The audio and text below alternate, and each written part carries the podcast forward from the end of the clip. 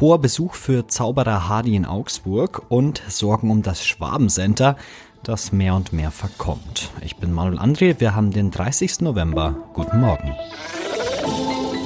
Nachrichtenwecker, der News-Podcast der Augsburger Allgemeinen.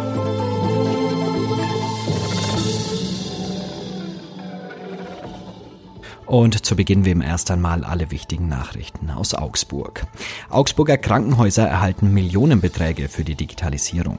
Das Geld kommt aus dem Krankenhaus Zukunftsfonds. Die entsprechenden Bescheide hatte Bayerns Gesundheitsminister Holleczek am Montag bei einem Besuch in Augsburg im Gepäck. Demnach erhält das Josephinum rund 950.000 Euro, die Stadtklinik am Diako knapp 1,3 Millionen Euro. Es sei wichtig, die Krankenhauslandschaft mit verbesserten digitalen Prozessen und vermehrter Digitalisierung fit für die Zukunft zu machen, so Holleczek. Der Minister nahm am Montag an der Einweihungsfeier des dritten Bautrakts am Josephinum teil und besuchte auch das Diako. Die Klinik mit kurzem Wegen und passgenauer Versorgung leiste einen großen Beitrag für das Gemeinwohl.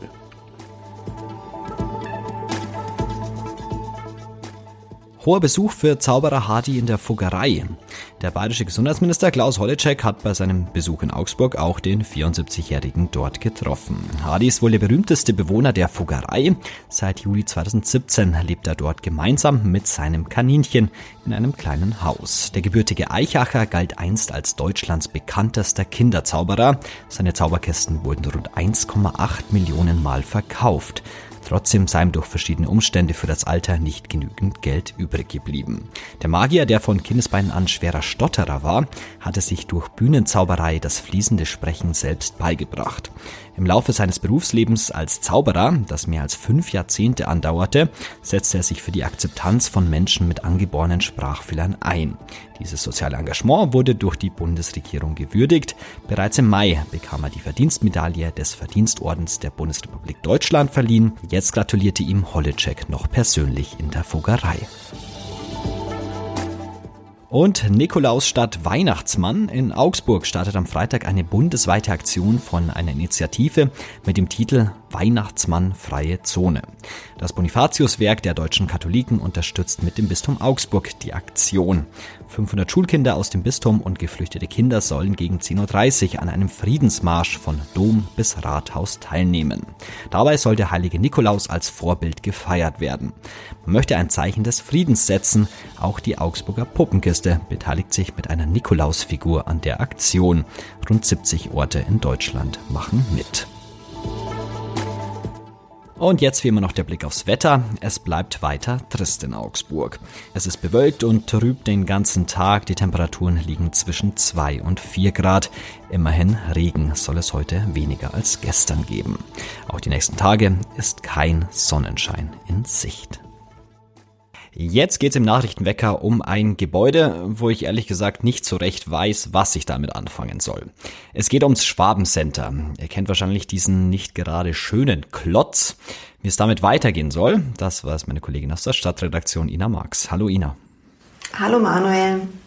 Ich war da ehrlich gesagt schon lange nicht mehr drin im Schwabencenter. Wie sieht's da denn aktuell gerade aus? Ja, recht trostlos. Ich würde sagen, du hast jetzt nichts verpasst, aber das ist jetzt natürlich gemein, weil die Geschäfte, die dort noch verblieben sind, ähm, sich wirklich bemühen und anstrengen, weiterhin ihre Kunden zu halten.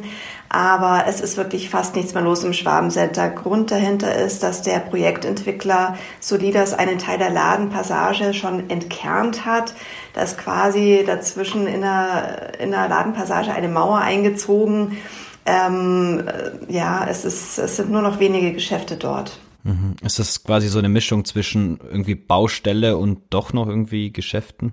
Genau, also im vorderen Bereich, wo sich der Edeka, der Supermarkt befindet, ähm, hat man noch ein paar wenige Geschäfte, wie zum Beispiel Friseur, ähm, die Sparkassenfiliale, die allerdings im Januar schließen wird, ähm, eine Apotheke, ähm, einen Optiker und danach kommt gleich quasi eine Wand. Also du stehst wie in einer U-Bahn quasi irgendwie vor einer dieser vielen Wände und äh, man hat noch versucht mit zwei kleinen Weihnachtsbäumchen das Ganze etwas nett zu gestalten, aber es ist, wie gesagt, trostlos. Ist es denn für die Menschen oder vielleicht auch die Geschäftsleute dort ein Problem, wie es da gerade aussieht?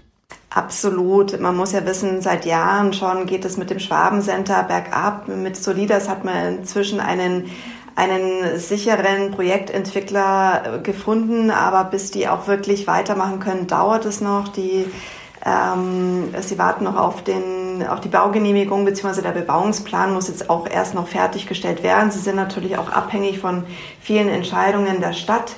Deswegen geht da auch momentan nichts vorwärts. Ähm, und Anwohner und Geschäftsleute sind natürlich zunehmend frustriert, weil wirklich schon lange, lange Zeit äh, ja, das Schwabencenter auf einem absteigenden Ast ist. Was tut man denn gegen den Verfall oder wie, was wäre die Vision für dieses Schwabencenter? Die Vision ist, die Ladenpassage zu erneuern. Deswegen wurde ein Teil ja auch schon quasi mehr oder weniger innen drinnen abgerissen. Dort soll mal ein Gesundheitszentrum entstehen. Auch der vordere Teil, wo sich jetzt noch Edeka und Co. befinden, soll dann im nächsten Schritt erneuert werden. Der Supermarkt soll bleiben, also sollen auch, ähm, Solidas bemüht sich jetzt auch im Hintergrund um neue Mieter. Und hinterhalb des Schwabencenters befindet sich ja gerade das Parkdeck, das soll auch mal abgerissen werden. Dort sollen Wohnungen entstehen, auch Einzelhandel, Gewerbe, ähm, Gastronomie. Also alles in allem hören sich die Pläne richtig gut an, aber das kann mitunter schon noch Jahre dauern. Mhm. Wie geht's denn den Menschen aktuell, die dort arbeiten? Sagen die, hey, ich halte es jetzt nicht mehr länger aus oder wie versuchen die gegen diesen Verfall anzukämpfen? Also ähm, der Supermarkt, da ist schon der Bäcker rausgegangen. Demnächst wird wohl die Frischtheke schließen, wo es Wurst und Fleisch zum Beispiel zu kaufen gibt. Wie gesagt, äh, Sparkasse geht Mitte Januar raus. Ähm, die anderen, wie jetzt zum Beispiel die Apotheke Don Bosco, ähm, wollen unbedingt bleiben. Also die wollen da wirklich ähm, standhaft bleiben, selbst wenn jetzt gerade äh, fast keine Laufkundschaft mehr da ist. Aber sie sagen, sie seien halt wichtig für die Nahversorgung, für die Bewohner des Schwabencenters. Es wohnen ja über 1000 Menschen in den drei Türmen und auch hinterhalb und natürlich auch im Umfeld von Spickel und Herrenbach. Da kommen natürlich, sind früher viele Menschen ins Schwabencenter gekommen, um dort einzukaufen. Und da den Leuten, den Anwohnern möchte man natürlich die Stange halten. Ähm, du hast jetzt die Bewohnerinnen auch schon angesprochen, die dort wohnen. Würdest du sagen, man verliert die so ein bisschen aus dem Blick? Ähm, auch wenn sie vielleicht das Gefühl haben mögen, glaube ich das nicht. Also Solidas ist wirklich bemüht. Sie haben eine, die Firma hat eine Projektentwicklerin, die auch immer wieder im Austausch steht mit dem Wohnzimmer, mit dem sogenannten Wohnzimmer im Schwabencenter. Das ist eine Art Treffpunkt für Anwohner, gerade auch für die Senioren. Es leben viele ältere Menschen dort.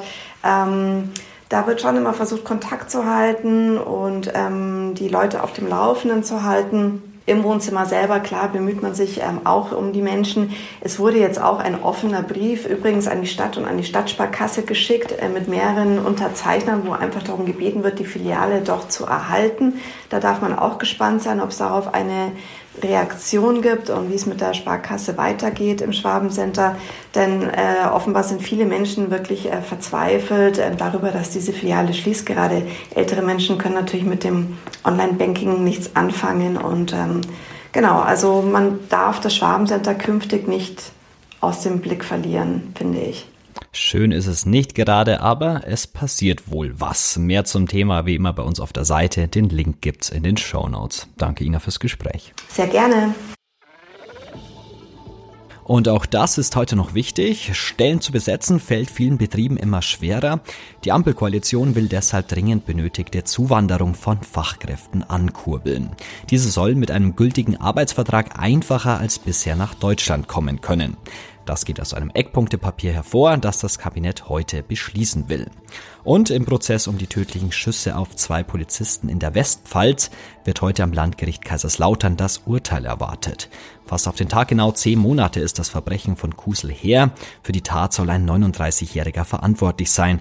Er steht seit Mitte Juni wegen zweifachen Mordes vor Gericht. Und zum Abschluss heute habe ich noch eine ganz witzige Meldung aus Frankreich, wie ich finde.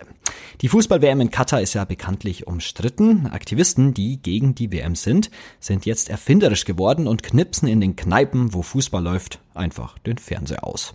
Wie geht das? Ja, durch eine Art Universalfernbedienung, die der US-amerikanische Hacker Mitch Altman in den 2000er Jahren erfunden hat. Das Ding erkennt die Signale von bis zu 160 verschiedenen Fernsehanbietern und kann die Geräte über eine Entfernung von bis zu 45 Metern ausschalten. Tja, also so ein bisschen gemein ist es schon, wenn man im Elfmeterschießen dann einfach mal den Fernseher ausmacht. Ich höre förmlich die Fußballfans vor mir schreien. Ich hoffe, ihr seid davon nicht betroffen. Podcast ausschalten kann man derzeit mit dieser Verbindung noch nicht.